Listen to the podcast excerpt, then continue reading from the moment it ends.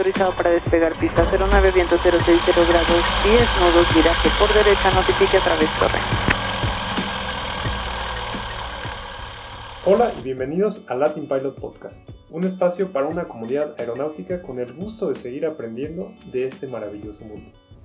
En este episodio les platicaremos de un elemento tan indispensable que seguramente sin él no existirían los vuelos como los conocemos el día de hoy. Dejaré que ustedes adivinen de qué hablaremos hoy.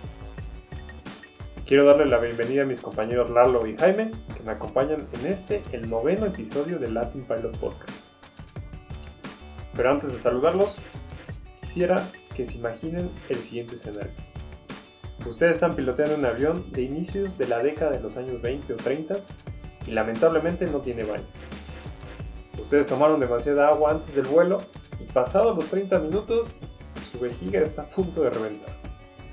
Les urge ir a descargar todo este líquido. ¿Cómo le harían ustedes para no ensuciarse los pantalones y aliviar esa urgencia que los está distrayendo de volar el avión? Con una botellita de cerveza que traigo. ¿Trae Así cerveza en el avión, Jaime? Sí, eso está mal. ¿Y tú, ¿Así no se puede tomar y, y volar? No, no se puede tomar. Pues ahora sí que cua- cua- cualquier cosa que pueda contener un líquido, ¿no? Y que se pueda cerrar, si no imagínate una turbulencia o algo así que va a pasar ahí. La verdad, no es un ejemplo. ¿Qué se te ocurre? Rápido, así tienes, tienes que urgentemente aliviar esa urgencia. Pues dicen por ahí que algunos pilotos usaban sus zapatos, pero no sé, según yo no contendría nada de líquido, entonces más bien buscaría una bolsa que normalmente es recomendable traer una bolsa por aquello también incluso de que te marees, ¿no? Tu mochila. La mochila también. La mochila. Exacto.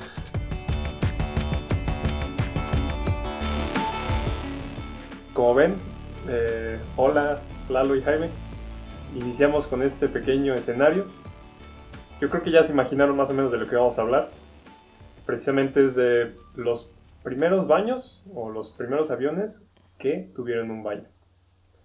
Para esto quisiera preguntarles a ustedes, Jaime y Lalo, ¿cuáles eran los métodos que usaban los pilotos de los primeros aviones para orinar? Pues algunos usaban cubetas. Cubetas. Cubetas, sí. Literalmente. Así, sin tapas, sin nada. ¿Y en dónde las tenían? Sí, una- unas cubetas que las tenían ahí atrás del avión y las bajaban cada que aterrizaban, las cambiaban. ¿Y, y escucharon de los agujeros o tubos que también tenían los pilotos militares? Los tubos de alivio. ¿Es correcto? Sí. Sí, esos famosísimos tubos por donde pues los pilotos hacían sus necesidades. Pero lamentablemente pues cuando estaban volando muy alto normalmente se congelaba, se tapaba, entonces imagínense un tubo tapado, pues se desparramaba todo el líquido, ¿no? Entonces no eran muy prácticos. Precisamente la, la, la pregunta que les iba a preguntar. O sea, ¿cuáles eran entonces, de estos ejemplos que ya me dieron, los problemas que las tribu- tripulaciones se encontraban con estos primeros baños primitivos eh, que estaban instalados en los aviones? Mal olor, uno de ellos, ¿no? tener, el tener la cubeta ahí abierta. Mal olor. Exacto, y, ta- y también la composición de la orina pues es... Ahorita Lalo mencionó de, de los tubos, ¿no? Se congelaban por la altura a la que volaban los aviones. Exacto, y lo que comentaba era que la composición química de la orina, pues por lo general causa que sea corrosiva. Entonces imagínense, si se regaba dentro del avión, pues podía traer problemas de corrosión, donde alcanzara a llegar, ¿no? Exacto, no solo de mal olor, sino también problemas a la estructura del avión. Y, y tú, Jaime, que comentaste de cubetas, ¿qué crees que ocurría con los aviones militares? Por ejemplo, en la Segunda Guerra Mundial, que tenían que hacer una, evas- una maniobra evasiva repentina o encontraban fuerte turbulencia. ¿Qué pasaba con las cubetas? Pues me imagino que se bañaba la tripulación. Exactamente, se bañaban y no precisamente De agua, de agua limpia, ¿no? de agua limpia. Y estaba leyendo que no les gustaba usar los baños, entonces preferían mejor llenar botellas o hacer en cajas de cartón y pues simplemente tirarlas, ¿no? Del avión para pues ya eliminar los desperdicios. Ya si alguien tenía la ma- mala suerte de estar allá abajo, pues le tocaba recibir todo el paquete. Que yo creo que por ahí viene el mito de que Pues de la, de la lluvia azul, ¿no? De- Se le decía. Así se le decía exactamente. De tirar los restos. Por el químico azul. Ajá, que ahora- bueno, hoy en día se usa el químico azul en los baños de los aviones comerciales, que se ve. Entonces, que la gente a veces cree que pues, se van echando como va volando el avión. Pues como ven, los primeros baños o métodos para tirar los desechos humanos no eran los más higiénicos o cómodos en, las épocas de la aviación, de los inicios de la aviación. Y nos queda clarísimo que nadie quiere volar en un avión que no tenga un baño adecuado. Hoy en día es inimaginable que tengamos que hacer nuestras necesidades, pues, por ejemplo, en una cubeta, como mencionó Jaime, o a través de un tubo, eh, como dijo Lalo, eh, a bordo de un avión. Y ahora mucho menos si se imaginan que un avión de hoy en día transporta de 100, 200 o más personas. Entonces, ¿qué cambió a estos baños más lujosos y higiénicos que tenemos hoy en día?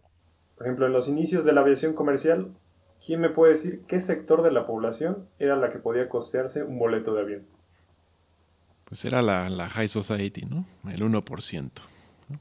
La gente, pues, los aviones eran pequeños, no, o sea, los aviones pasajeros eran pequeños, de 20 personas, y pues los boletos eran algo, algo caros. Algo caros, ¿no?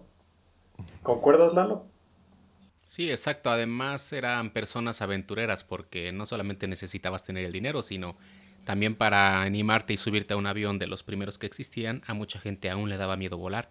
Entonces tenían que ser realmente aventureros y que les gustara arriesgarse un poco. Exacto, como dicen, mucho dinero, un boleto de avión y también todavía aventarte esa aventura de volar en los primeros aviones.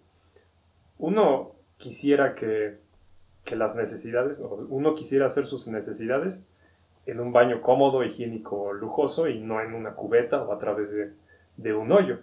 Entonces, a medida que el transporte aéreo comercial aumentaba, las aerolíneas buscaban satisfacer todas las necesidades de sus clientes. Como dijo Jaime, clientes que demandaban lujo extremo por la cantidad de dinero que pagaban por los boletos.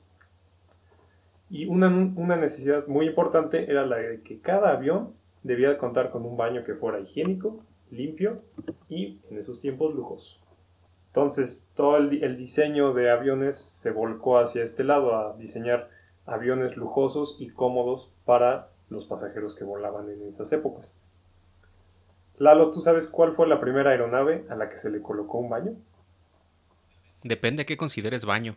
Si consideras una cubeta un baño, pues basta por ahí de 1928, ¿no? Que ya tuvieron algunos baños, por así decirlo, que pues no eran más que cubetas. Ajá. Y era curioso porque en 1934 surgió un avión que es, era británico, Supermarine Stranger. Era uno, un hidroavión de pasajeros. Y lo curioso era que tenía un baño que literal era pues como una taza, una cubeta donde la abrías y había un hoyo que daba hacia afuera del avión. Ajá. Entonces pues ahí la gente hacía sus necesidades y obviamente pues todo lo que hacían se iba. Salía del avión en Salía ese momento. volando. Y es curioso porque este baño, pues al momento de, exacto, al momento de abrir la tapa, se hacía la corriente de aire y se provocaba un silbido muy característico, muy feo, que pues bueno, se le dio el nombre de, en inglés es Whistling Shithouse, que pues viene siendo como que un baño chiflador, ¿no? Por decirlo de una forma más mal nombre para un avión. elegante. Exacto, digo, eso, eso fueron los inicios, ¿no? Ya después se empezó a innovar conforme los aviones empezaron a volar más distancias durante mayor tiempo, pues se vio la necesidad de crear otro tipo de baños, ¿no? Y pues es a donde ya se empezó a adecuar así las cubetas que dijo Jaime, donde pues ya se recolectaba y en algunos casos se le empezaron a agregar algunos químicos para que no despidiera ese mal olor tan característico. ¿Y tú, Jaime, sabes cuál fue el primer av- avión con un excusado que se recogía los, los desechos? Sí, el que ya, el, avión que ya tenía un excusado ya en forma, en donde se recogían los, eh, los, rest- los desechos, era el Boeing 314 Clipper. Y era un hidroavión y la mayoría de los clientes, eh, un mayor eh, cliente fue Panam. No se hicieron mucho de estos aviones, pero fue un, un avión muy grande para su época. de gran tamaño. Es correcto, Jaime. El, el Boeing 314 Clipper fue una de las primeras aeronaves que tuvo un baño en forma como lo conocemos al día de hoy. A partir de estas aeronaves, prácticamente todas las que se construyeron después y que serían utilizadas para vuelos de mediano y largo alcance, ya contaban con un baño a bordo. Pero ustedes se preguntarán, ¿existe alguna norma o regulación que obli- obligue a los fabricantes de aviones o a las aerolíneas a instalar un baño en sus aeronaves? ¿Tú sabes, eh, Jaime? No, no hay ninguna norma este, establecida. Aquí más bien la pregunta es, ¿tú viajarías en un avión que no tiene baño? Yo creo que nadie viajaría en un avión sin que no tenga a largas distancias, a cortas, pues sí te la avientas, ¿no? Sí, a cortas sí, un vuelo de 45 minutos, todavía dos horas si quieres, pero ya imagínate irte a Europa en un avión sin baños. Digo que seguramente una que otra aerolínea de bajo costo quisiera eliminar los baños, ¿no? Porque pues representan peso, representan mantenimiento, representan costos. Seguramente estarían felices de quitarlos. Pueden meter asientos. Exacto, más asientos. Lo que sí es que buscan poner menos baños por cantidad de personas que vuelan en el avión. Eso es lo, que podrían, podrían bajar, la relación que existe de cuántos baños hay con la cantidad de, asientos. Por ejemplo, Lalo, tú en general o en promedio, ¿sabes cuántos baños tienen los aviones en relación a la cantidad de asientos que, que pueden transportar? Normalmente el estándar que usa la industria es de un baño por cada 50 pasajeros, pero esto es muy variable. Depende de la aerolínea, de, no sé si ha- se han dado cuenta que hay aerolíneas donde, por ejemplo, te dividen un baño para hombres y un baño para mujeres, hay otras donde no lo hacen. Y bueno, también las que tienen business class, las que tienen primera clase, por lo general pues tienen un mayor número de baños, ¿no? No vas a querer que un pasajero que te está pagando un boleto muy caro de primera clase pues tenga que estar haciendo fila para entrar al baño. En esos casos llega a haber hasta un baño por cada 12 pasajeros e incluso hay aviones que tienen hasta su propio baño para pasajeros, como es el caso de las suites de los Airbus A380 que tiene Etihad, donde tiene baño y donde tiene regadera incluso. Y Emirates también lo tiene, ¿no? Las famosas residencias. En ese caso, pues tienes tu baño privado, ¿no? Pero de ahí en fuera, no. Vaya, en un avión, digamos, los más comunes A320, 737, por lo general son 3, 4 baños a lo mucho, pero por lo general Tres son 3. dos baños. Depende también de la distancia a la que vuelan los aviones y la cantidad de, de- de gente. Y qué tanto puedan pagar, ¿no? Como mencionas. Sí, exacto.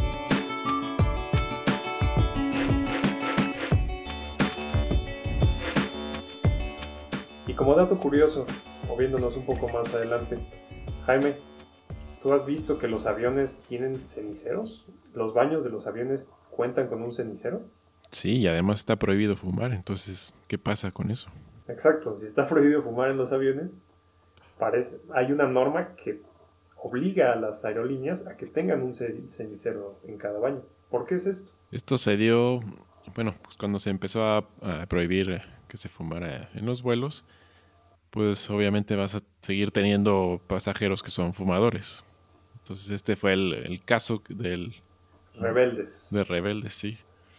Del vuelo del 79 797 de Air Canada, que tuvo un accidente porque tuvo un, un incendio en la cabina, porque un pasajero decidió fumar en el baño, a escondidas, y tirar la colilla en el basurero, normal. Entonces cayó junto con todos los papeles que tira la gente para secarse las manos, y pues ahí se, se generó el incendio. Ah, Entonces, a partir de este accidente se vio la necesidad de incluir esta normativa para que todos los aviones incluyan un cenicero en el baño, para que si el- el- existe el caso en que una persona fuma en el baño, pueda tirar la colilla ahí sin causar un accidente. Exacto, Jaime. Y le recordamos a toda nuestra audiencia que Jaime escribió un artículo sobre este tema. Está en la página Latin Pilot para que se den una vuelta y lo lean. Y es correcto, es, y es cierto. Es obligatorio que cada uno de los aviones que vuelan tenga un cenicero en su baño. Por ejemplo, en el año 2011, un vuelo de la aerolínea de Jazz eh, de Fredericton, Canadá, a Toronto como destino, le fue negado la posibilidad de volar con pasajeros debido a que le hacía falta un cenicero en uno de los baños. Al final la aeronave tuvo que desembarcar a todos los pasajeros y volar a Halifax para que le instalaran un nuevo cenicero. Ahora lo saben por qué todos los baños de los aviones tienen que tener un cenicero. Así que si alguien les pregunta, ya tienen la respuesta. Me gustaría que Lalo nos contara una anécdota cómica, rara que, que vivió en su tiempo de trabajo. Lalo, ¿recuerdas ese multimillonario de Medio, Medio Oriente que quería un baño muy especial en un avión privado? Bueno, normalmente, pues las personas que pueden comprarse un avión privado, pues son personas de mucho dinero, ¿no? Entonces, pues a veces tienen ciertos gustos medio extraños o ciertas exigencias que, pues como estás pagando, quieres que se cumplan, ¿no? Y en este caso era una persona del Medio Oriente que quería que su baño estuviera cubierto de mármol completamente. Y bueno, el mármol es muy pesado y tenerlo en un avión pues no es nada... Vaya, castiga mucho el rendimiento del avión porque le agrega mucho peso. Además, en este caso, el avión que lleva el baño en la parte trasera, pues imagínense, y los motores incluso van en la parte trasera, la cantidad de peso que estaba generando ese baño tenía que ser compensada en la parte de enfrente porque si no, no, no se salía completamente de los límites del centro de gravedad del avión. Entonces lo que se hizo al final fue, se le advirtió obviamente al dueño de que si quería su baño así, se le podía hacer, pero pues su avión se iba a reducir mucho el alcance que tenía, ¿no? Prácticamente de ser un avión que te podía hacer vuelos transcontinentales, únicamente iba a quedar un avión que podía hacer vuelos de mediano alcance. Y pues al final sí lo exigió, así se quedó y pues quedó su baño de mármol, ¿no? Se, tuvo, se tuvieron que agregar peso extra en la nariz del avión para poder compensar ese momento que estaba generando todo el mármol en el avión. Es un capricho bastante caro, ¿no? Sí, bastante caro y excéntrico. ¿Y tú, Jaime, alguna vez nos contaste de un helicóptero que tenía baño? Sí, ese fue un requerimiento un poco peculiar. Eso fue parte de una persona de, del ejército mexicano. No diremos nombres. Que requirió un... No se dicen los nombres. Que requirió un helicóptero con baño porque tenía algunos problemas digestivos, digámoslo así. Y esto fue un pedido a Airbus Helicopters. Y le instalaron su baño en su helicóptero. Y le instalaron su baño. Órale. pues ya ven, a veces el dinero puede, puede lograr bastantes cosas excéntricas. Pues con esto llegamos al final de este vuelo de conocimiento. Si les gustó el episodio del día de hoy, no olviden compartirlo en sus redes sociales, platicarle a un amigo a un familiar o simplemente regalarnos un me gusta en cualquiera de nuestras redes sociales. Te recordamos que puedes entrar a Latin Pilot y encontrar más temas como este en nuestra página web o en Facebook o Instagram. Recuerden que la mente nunca se cansa de aprender. Queremos crear una comunidad que disfrute de temas de la aviación. Por ello, te, por ello te queremos invitar a que interactúes con nosotros en nuestras páginas de Facebook, Instagram o Twitter con preguntas, comentarios o sugerencias. Podremos contestarte de manera personal con un artículo o un podcast. Les agradecemos que nos hayan escuchado y se despiden de ustedes. Jaime. Lalo. Y Nicolás. Hasta pronto.